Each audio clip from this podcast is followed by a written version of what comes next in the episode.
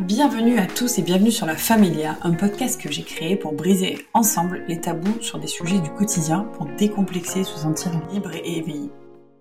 Pour ce nouvel épisode de podcast, je suis très heureuse de recevoir Catherine Testa. Bonjour Catherine, tu es entrepreneur, engagée, spécialiste des questions de bien-être au travail, QVT, développement personnel, développement durable et RSE. Catherine est avec nous pour nous transmettre une bonne dose d'optimisme. On en a besoin en ce moment. Un sujet qu'elle maîtrise sur le bout des doigts puisqu'elle est l'auteur du best-seller Oser l'optimisme, mais aussi conférencière et pionnière en France sur cette thématique. Aujourd'hui, nous allons parler d'un sujet un peu délicat qui est le tabou du burn-out, mais aussi du bonheur au travail et comment y parvenir. Bonjour Catherine, comment vas-tu? Bonjour Marion, bonjour à toutes et à tous.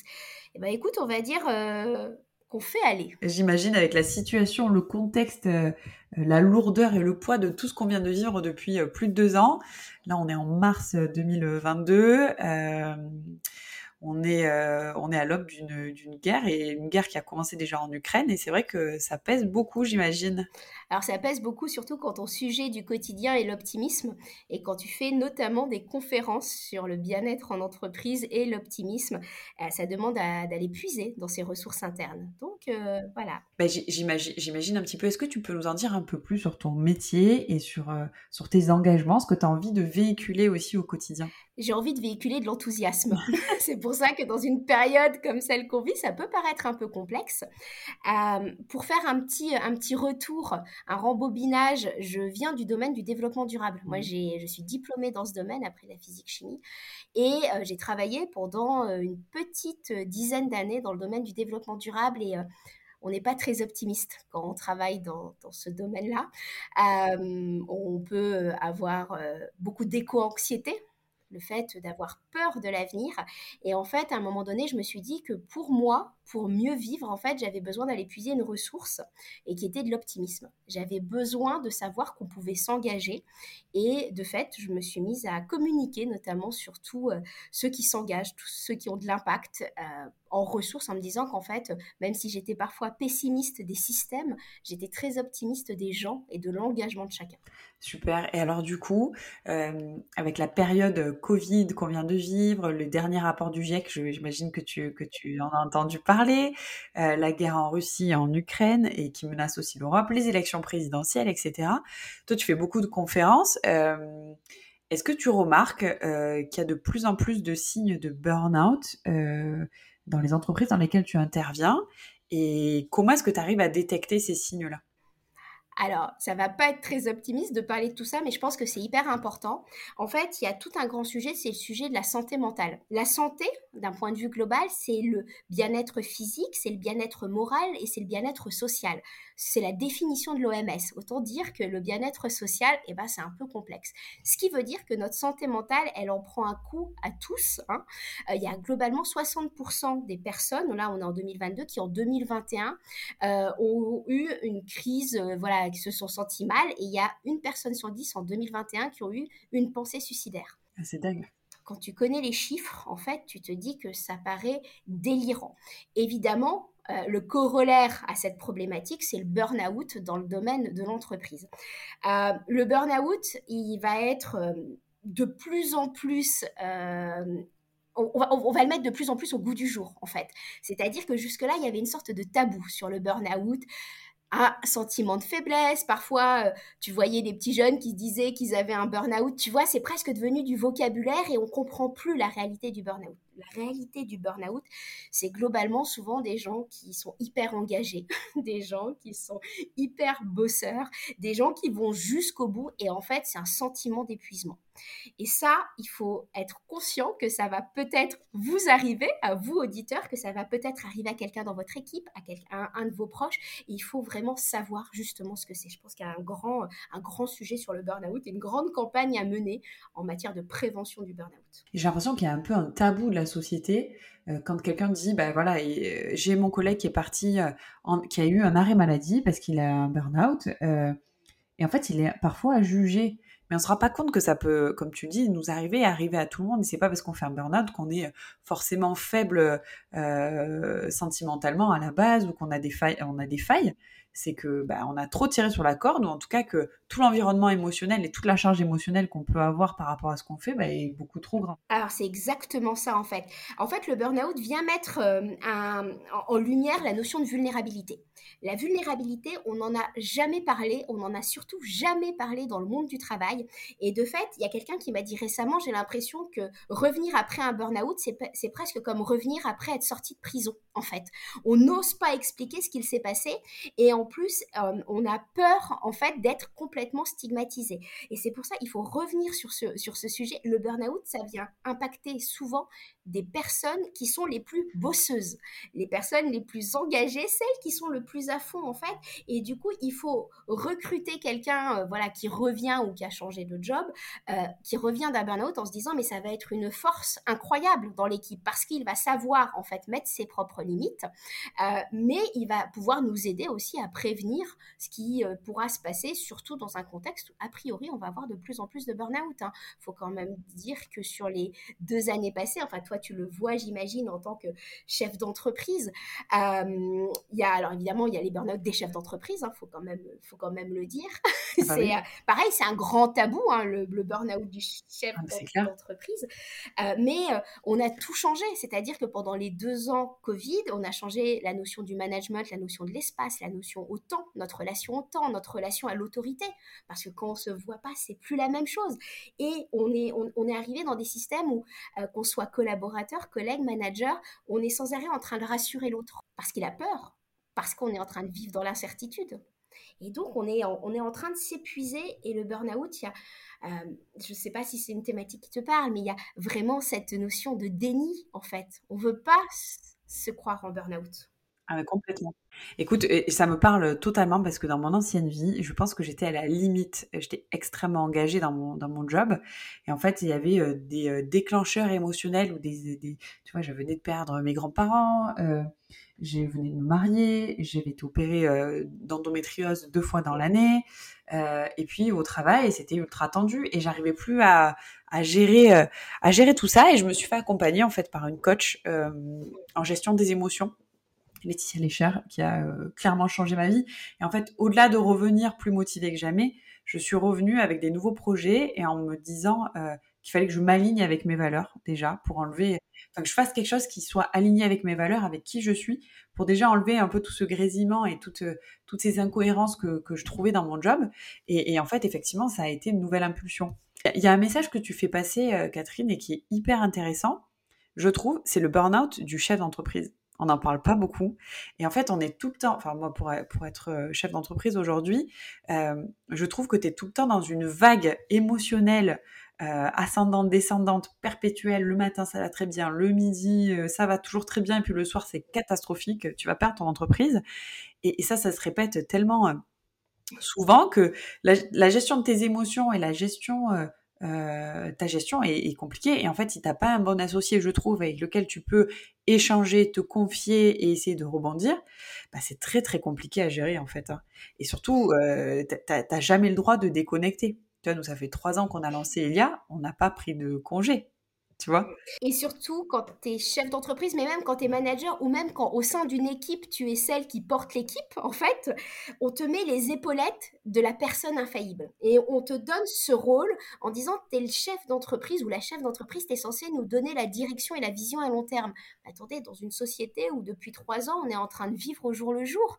Donc tu es dans une notion de, de, réassurance. Et puis, en fait, il y a quand même des, des causes hein, au burn-out. C'est souvent la surcharge de travail, ça va être les tensions, les tensions bah, du quotidien, alors que ce soit avec des collaborateurs, alors c'est pas le cas dans une entreprise comme la tienne, mais les, tensions avec les collègues euh, dans des milieux, dans des grosses entreprises, on a toujours des tensions avec les collègues, la disparité entre ceux qui bossent, ceux qui bossent pas, va y avoir des objectifs qui sont inatteignables et surtout le perfectionnisme en fait, le syndrome de la bonne qu'on a pu euh, voulu avoir. Et toutes ces causes, en fait, bah forcément, elles se reportent sur le chef d'entreprise parce qu'il y a des injonctions dans tous les sens.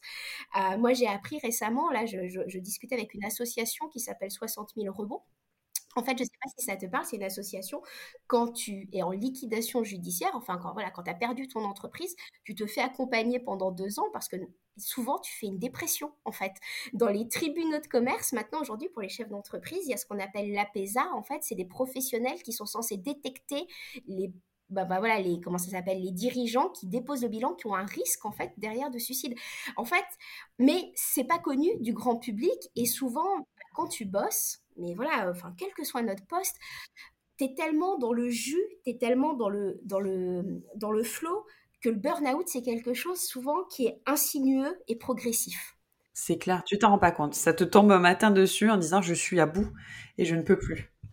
Et, souvent, l'entourage, alors je ne sais pas si c'était comme toi, l'entourage est souvent le, premier alerteur. Oui. En disant, t'en fais trop, et puis toi, tu as envie de te dire, mais non, je suis capable de, alors tu continues à le faire, et pourtant, tu commences, il y a, y a, les symptômes aussi, je pense que c'est important de les, de les évoquer, c'est la notion d'épuisement, le manque d'enthousiasme.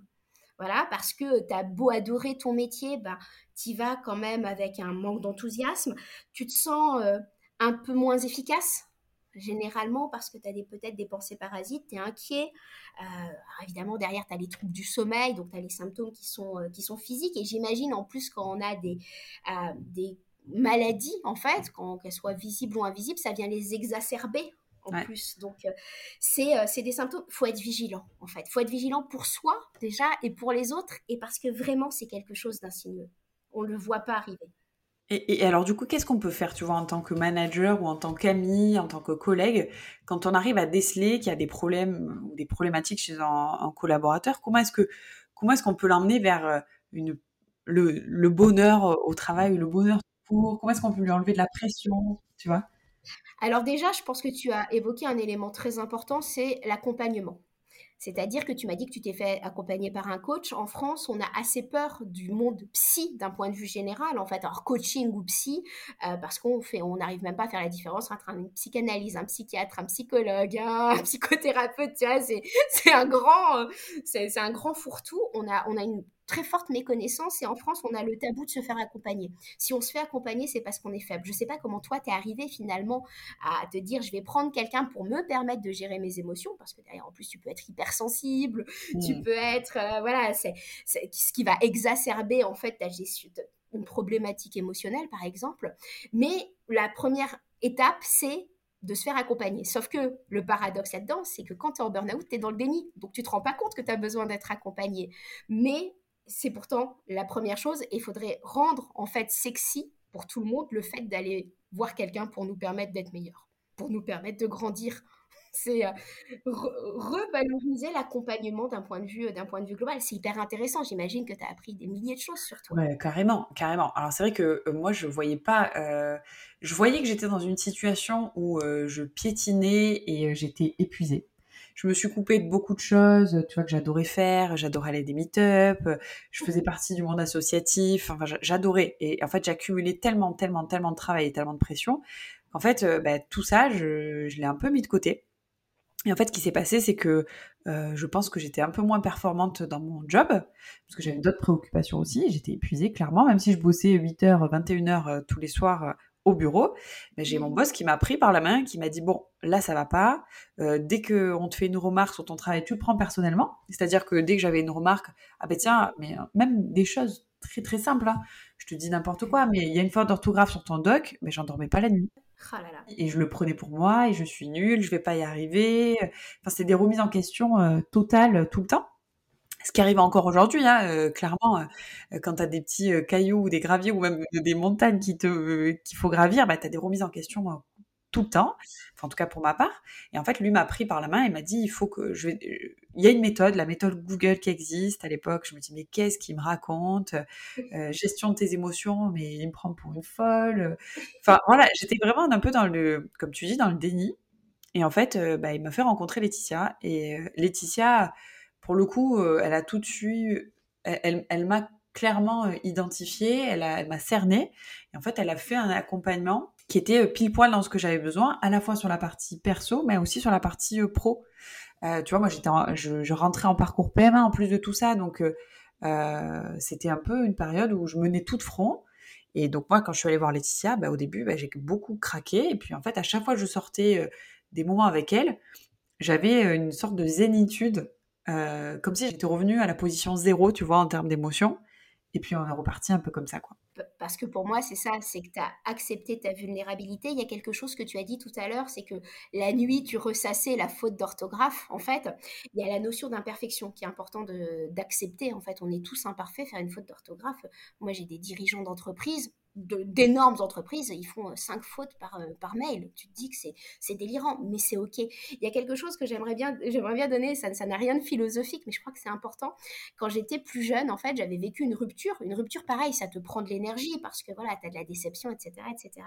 Et un jour, j'ai mon, c'était un dimanche, il faisait super beau euh, dehors et j'étais vraiment en train de larver sur mon canapé. Tu sais, en me disant, voilà, lui, il passe une bonne journée, machin. Et là, j'ai mon, j'ai mon coloc qui rentre dans la salle et qui me dit, Catherine, tu ne peux pas laisser quelqu'un qui n'est pas dans la pièce dominer l'humeur du jour. C'est lui donner beaucoup trop d'importance. Lui passe peut-être une super journée, il fait beau dehors, sort, va faire quelque chose, va courir, va balader, peu importe, parce que c'est double peine pour toi cette phrase qui a vraiment été prononcée, je pense qu'il y a 13 ans, mais au quotidien, je m'en rappelle. C'est-à-dire que, tu vois, quand, voilà, quand, tu es dirigeant d'entreprise ou manager ou n'importe qui, quand tu as un problème avec ton voisin, le soir, naturellement, en fait, les pensées négatives se retiennent plus que les pensées positives. En moyenne, on dit entre 2 et 13 fois plus une pensée négative. Donc le soir, tu vas ressasser tes pensées négatives et tu vas ressasser tes problèmes. Et du jour où finalement mon colloque m'a dit ça, je me suis dit, ok, là, bah, c'est double peine pour moi parce que la personne, elle passe peut-être une très bonne journée, je vais pas lui laisser, en fait, cette cette possibilité, cette ouverture de dominer mon dîner, euh, enfin voilà, de, me balader avec mon petit nuage gris sur la tête. C'est facile à dire, c'est pas toujours facile à mettre en place.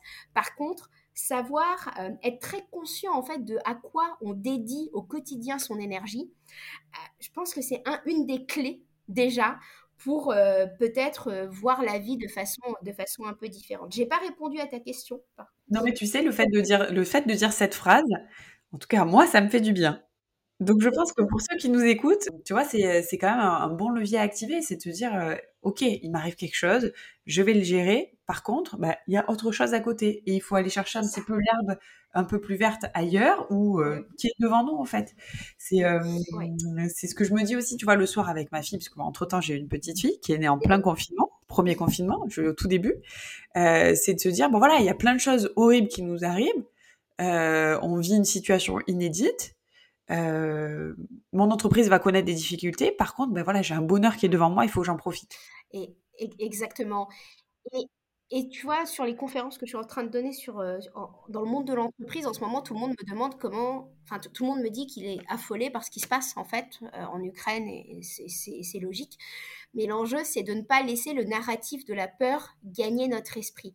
Il sera toujours temps, à un moment donné, de de nous dire euh, qu'on va devoir agir, qu'il va se passer quelque chose d'hyper impactant, mais en fait, pour tous ceux qui sont en train de vivre ces situations hyper complexes, nous, notre devoir à un instant T, c'est soit on arrive à aider, on a une prise sur l'action, mais donner notre peur et ne pas jouir de la vie, finalement, c'est un affront pour tous ceux qui n'ont pas la chance de jouir de la vie à l'heure actuelle. Donc ça, cet enjeu de se refocaliser sur ce qui va bien, tout à l'heure je t'évoquais le fait qu'entre euh, une pensée négative se retient entre 2 et 13 fois plus, il y a tout simplement l'exercice qui vise à euh, rappeler chaque jour en fait les choses positives qui nous arrivent tout simplement. Donc de faire cet exercice avec ta fille, ne serait-ce qu'est-ce que tu as vécu de sympa aujourd'hui, mais c'est la même chose dans le monde du travail. En fait, souvent on me demande comment être heureux au travail, mais c'est exactement la même chose que dans la vie perso. C'est de se dire qu'on a de la chance d'avoir des super collaborateurs, c'est de se dire que tu vois, une entreprise comme la tienne, vous portez des valeurs, vous vous associez à des causes, vous avez un impact sociétal absolument incroyable, en fait. Et au quotidien, comme tu l'évoques, quand tu es euh, dans les papiers comptables, dans tous les ah trucs, euh, au quotidien, quand tu es euh, harassé de tout un tas de problèmes, on, a tendance à oublier en fait notre cause. Il y, a la notion aussi de se sentir euh, utile. En fait, souvent, euh, il y a plein de gens qui me disent, mais moi, dans mon quotidien, personne ne me remercie. C'est une grande problématique du monde de l'entreprise, le, le remerciement. Mais moi, je dis aux gens, mais le remerciement, c'est un peu comme le je t'aime. Il y a des gens qui vont te le balancer à longueur de temps sans le penser. et tu as des gens qui ont la pudeur du remerciement, en fait. Parce que c'est pas quelque chose de naturel chez eux. L'enjeu, c'est de savoir qu'on a un impact soi-même et de se, de se l'auto-rappeler. Parce que parfois, euh, même votre conjoint, euh, votre conjoint ne va pas vous remercier au quotidien d'être qui vous êtes. Il va plutôt à un moment donné en avoir marre de vous voir, en fait. Euh, donc, en fait, cette notion, c'est de, en fait, c'est de s'astrade à une, une hygiène de vie de se dire ok à quoi je suis utile moi dans un système hyper complexe? Bah, le simple fait d'être sympa avec votre voisin oui ça va pas aller solutionner le problème du Covid ou de la guerre en Ukraine hein, mais ça a déjà un impact qui permet de rendre le monde un petit peu meilleur en fait. Et on a tous un impact à petite échelle dans notre métier euh, et dans tous nos systèmes, dans le système associatif, tu évoquais le système associatif auquel tu appartiens, euh, voilà, au sein de ton entreprise et au sein de ta vie, euh, dans, ta ville ou dans ton immeuble. Enfin, voilà. C'est clair. Et pardon, du coup, j'ai pas répondu à ta question. comment est-ce comment est-ce qu'on arrive peut-être à prévenir le burn-out? Donc j'ai réévoqué juste le côté coaching, mais tu as la notion de se mettre des limites. La notion de limite est très difficile à poser souvent, euh, de se mettre des limites. Tu, m'évoquais le fait que tu bossais de 8h à 21h. J'imagine qu'en étant euh, à la tête d'Elia, ça doit être à peu près encore le même délire. voilà. Voire pire. Tout quand on est bosseur, en fait, et quand on aime ça, quand on a une cause, la cause nous transcende, en fait. Mais c'est savoir au moins euh, se donner des temps de pause et, en fait, d'être pleinement là à chaque action. Souvent, on dit, je sais plus le chiffre, mais par rapport à la charge mentale, je crois que tu passes 65% de ton temps de la vie perso à penser à ta vie pro et inversement. En fait, tu sais? C'est clair. L'enjeu, c'est d'être à l'instant présent, en fait, en se disant, ok, ça c'est un autre sujet et c'est une rigueur, en fait, un peu, tu sais, un peu comme du sport. C'est une sorte de, ok, ce sujet n'a pas à m'envahir et c'est d'avoir une sorte de prise de recul sur ses pensées, euh, sur ses pensées en permanence. Et euh, et c'est ça aussi qui nous permet de nous dire à un moment donné, est-ce que d'être honnête avec soi-même en se disant, mais est-ce que euh, je suis en burn-out ou pas en fait Est-ce que, euh, est-ce que les critères rationnels, euh, enfin tout à l'heure, voilà, j'ai donné quelques causes, j'ai donné quelques symptômes aussi, est-ce que, est que j'en fais partie? Est-ce que je me voile la face ou pas? Et si je me voile la face, on n'est pas tous en burn-out. Hein. Bah derrière, je vais me faire accompagner pour voir en fait quel point je vais pouvoir améliorer. Mieux vaut, mieux vaut prévenir que guérir. Et, le message que tu fais, que tu fais passer aussi, c'est qu'il y a vraiment une dissociation entre le bonheur personnel et l'épanouissement professionnel, même si quand on est dans une situation de burn-out, parfois ça va venir euh, euh, se scinder et euh, tu as l'impression que tout ce qui se passe au travail ou dans ton entourage, ben, ça va impacter sur toi, ta personne et ton bonheur perso. quoi. Et donc, euh, quand tu dis, euh, bah, il faut se retrouver dans le moment présent, je trouve que c'est assez juste. Enfin, c'est ce que j'ai vécu moi, tu vois. C'est un peu ce qu'on se dit euh, depuis tout à l'heure en disant, ne laisse pas ce qui n'est pas là ou impacter ton moment présent parce que tu passes à, côté, à côté d'un bonheur, quoi. Donc, c'est plutôt un message hyper positif. Merci Catherine sur ça. Et alors, à l'inverse, j'ai une autre question. comment est-ce que tu sais si tu es heureux au travail? Alors, la notion de bonheur au travail, elle a été théorisée. Il y a plein d'études sur le sujet où on te donne les indicateurs euh, du fait qu'un collaborateur se sent bien et les indicateurs, en fonction des études, ils sont un peu différents. Mais globalement, ça va de la notion de salaire, en fait, un truc très basique, à la notion de responsabilité, à la notion de sens, à la notion d'utilité, euh, à la notion d'échange avec tes collègues, à la notion d'autonomie. Il il y a plein de facteurs, sauf qu'on est tous différents. C'est-à-dire que euh, tu as des gens qui adorent être autonomes et tu en as d'autres que ça met dans une situation d'angoisse quand ils ne savent pas ce qu'on doit ce qu'ils doivent faire en fait et, du coup on peut pas on peut pas se dire que avoir ces critères-là, c'est être heureux au travail. Pour moi, c'est une sorte de notion d'alignement. Alors, c'est quelque chose de beaucoup plus, euh, euh, beaucoup moins théorique en fait, mais c'est la notion de est-ce que je suis la bonne personne au bon endroit au bon moment? Tu vois Est-ce que je me sens bien dans ce que je fais en se disant, bah, parce que, tu, sais, souvent, on, peut finalement travailler dans une entreprise, avoir des collaborateurs incroyables et finalement pas se sentir bien et en se demandant pourquoi on se sent pas bien. Bah ouais, mais si tu bosses pour une entreprise qui flingue la planète alors que toi, dans tes valeurs, tu as l'environnement, bah ça va pas marcher, en fait, tu vois Donc, Comment est-ce qu'on sait si on est bien dans son travail? C'est déjà, est-ce qu'on se sent aligné? Est-ce que nos valeurs coïncident avec celles de l'entreprise? Est-ce que finalement, euh, la mentalité de l'entreprise nous convient? Tu as des gens qui sont hyper compétitifs faut les mettre dans des boîtes hyper compétitives. T'en as d'autres où c'est l'inverse. tu vois? Euh, T'as des gens qui adorent gagner des marathons et t'en as d'autres qui, qui, qui, qui, aiment courir en papotant avec leurs leur copains, en fait, tu vois? Ou rester sur le canapé et à discuter ou à regarder des films. C'est très bien aussi. Exactement. Et c'est vraiment cette notion de est-ce que je suis la bonne personne au bon endroit au bon moment et est-ce que ça me fait du bien, tout simplement? Parce que le, travail, on, on, on a confondu le travail avec juste gagner de l'argent. Mais le travail, c'est un lieu où on grandit. C'est un lieu où on sort de notre zone de confort finalement euh, et où on sait que bah, on arrive à faire en deux jours ce qu'on faisait avant en deux semaines parce qu'on nous a un peu challengé. Donc ça nous outille en fait, ça nous arme à à, savoir faire et à, à, se, à, se, savoir compétent et utile, parce qu'on est tous des feignasses dans l'âme. Tu vois, tout à l'heure, tu parlais du canapé. on, resterait tous un peu asonnés sur notre canapé, alors peut-être pas tous, mais bon, globalement, on va pas forcément se challenger. Et le travail, c'est un, formidable vecteur de, de, challenge. Quand on comprend, comme tu l'évoquais tout à l'heure, que on se plante pas, on apprend. Mais le travail, c'est un lieu où on rencontre d'autres personnes et l'autre personne à la machine à café, tu sais, de temps en temps, tu peux te dire que euh, pas, tu partages rien avec lui, par exemple, en te disant c'est un gros beauf, enfin voilà, tu te considères comme des gros beaufs a priori, et à la machine à café, tu te rends compte que tu partages plein de choses. Ça te permet une sorte de curiosité de l'autre, ça te permet une sorte de rencontre de, de l'autre, donc c'est quelque chose d'hyper, d'hyper intéressant. Alors l'enjeu, c'est d'avoir quand même des collègues qui nous correspondent quand même, même si on n'a pas le même caractère, tu vois. Ça. Des gens qui nous apprennent quelque chose. Et la quatrième vertu du travail, c'est je participe à plus grand que moi. En fait, je suis utile à ma société parce que, tu sais, souvent, tu as plein de gens qui disent le sens de ma vie, c'est mes enfants, par exemple. Le sens de ma vie, c'est euh, c'est ma famille, etc., etc. Bah oui, mais sauf qu'à un moment donné, les enfants, ils grandissent. Et du coup, c'est pour ça que plein de gens ont des crises après euh, de la quarantaine, de la cinquantaine, etc., etc. Parce qu'en fait, l'enjeu de l'être humain aussi, c'est de se savoir utile à plus grand que soi. Donc, tu te sens utile quand tu es sympa avec ta voisine, mais dans ton travail, quand tu bosses dans une entreprise comme la tienne, par exemple, bah voilà, ça, tous tes collaborateurs doivent savoir qu'ils sont utiles à plus grand qu'eux. Et ça, c'est quelque chose d'important à aller soulever et se sentir bien au travail, c'est être en adéquation en fait avec le sens et les valeurs portées, euh, par l'entreprise mais il y a d'autres composantes forcément.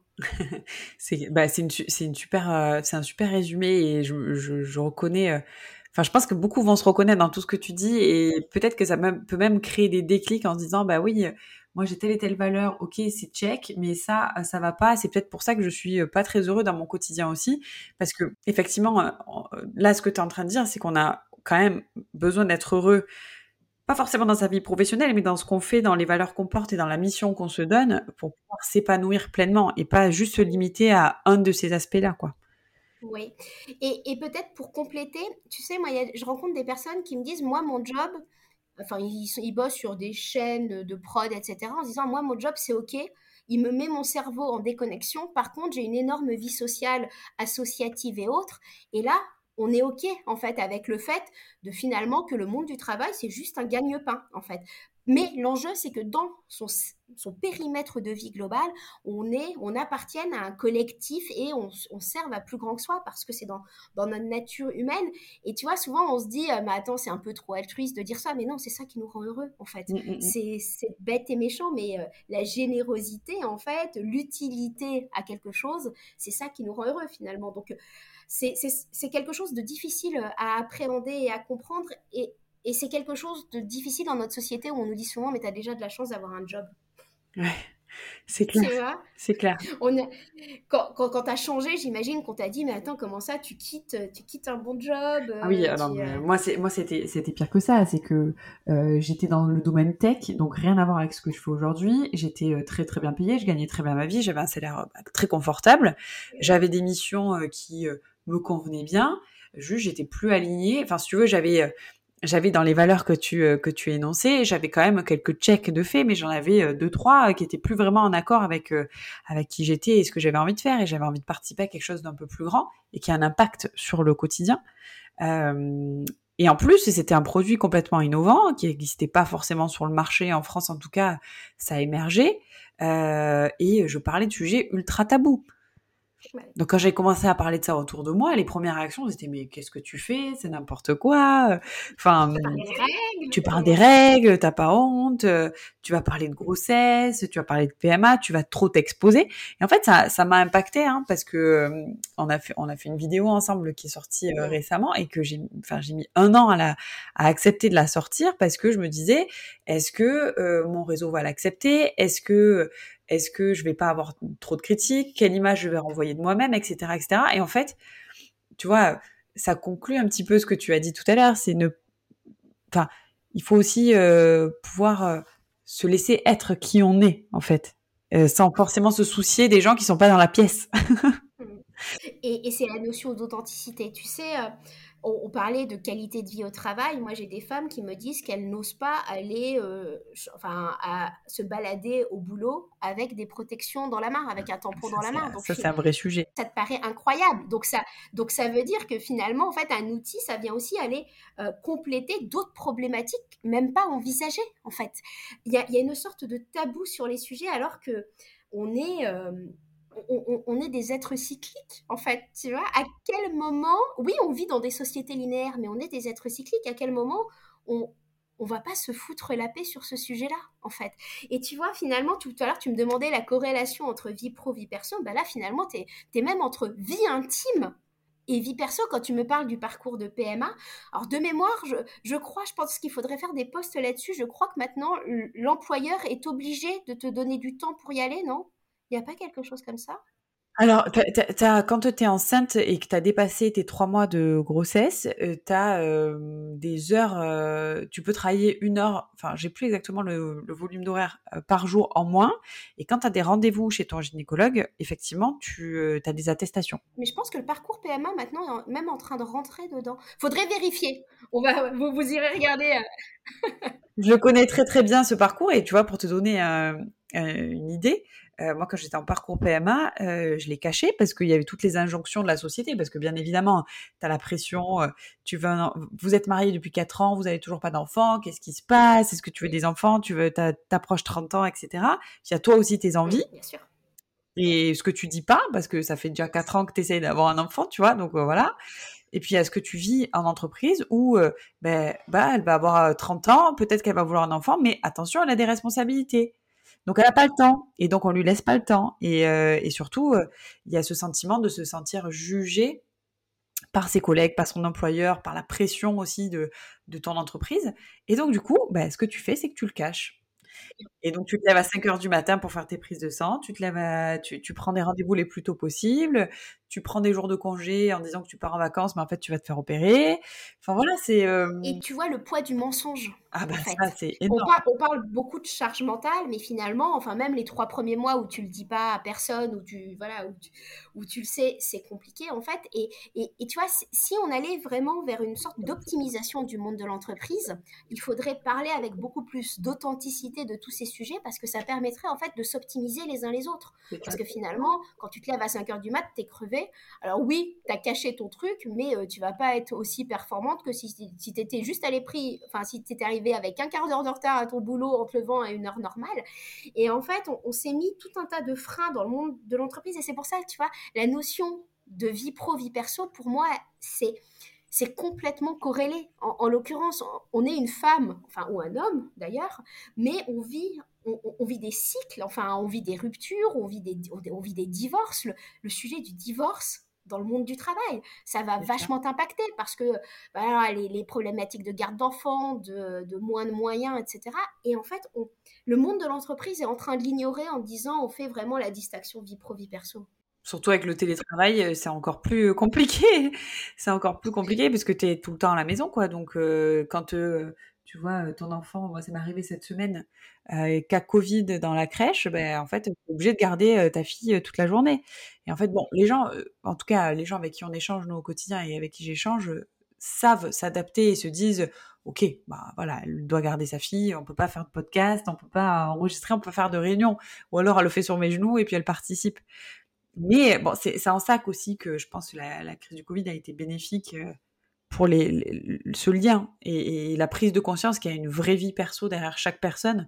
Ça, c'est hyper important. Il y, a, il y, a, un peu plus de tolérance. Par contre, moi, je vois encore beaucoup de jeunes parents qui me disent euh, Je crois que les autres ont oublié ce que c'est que d'être jeune parent.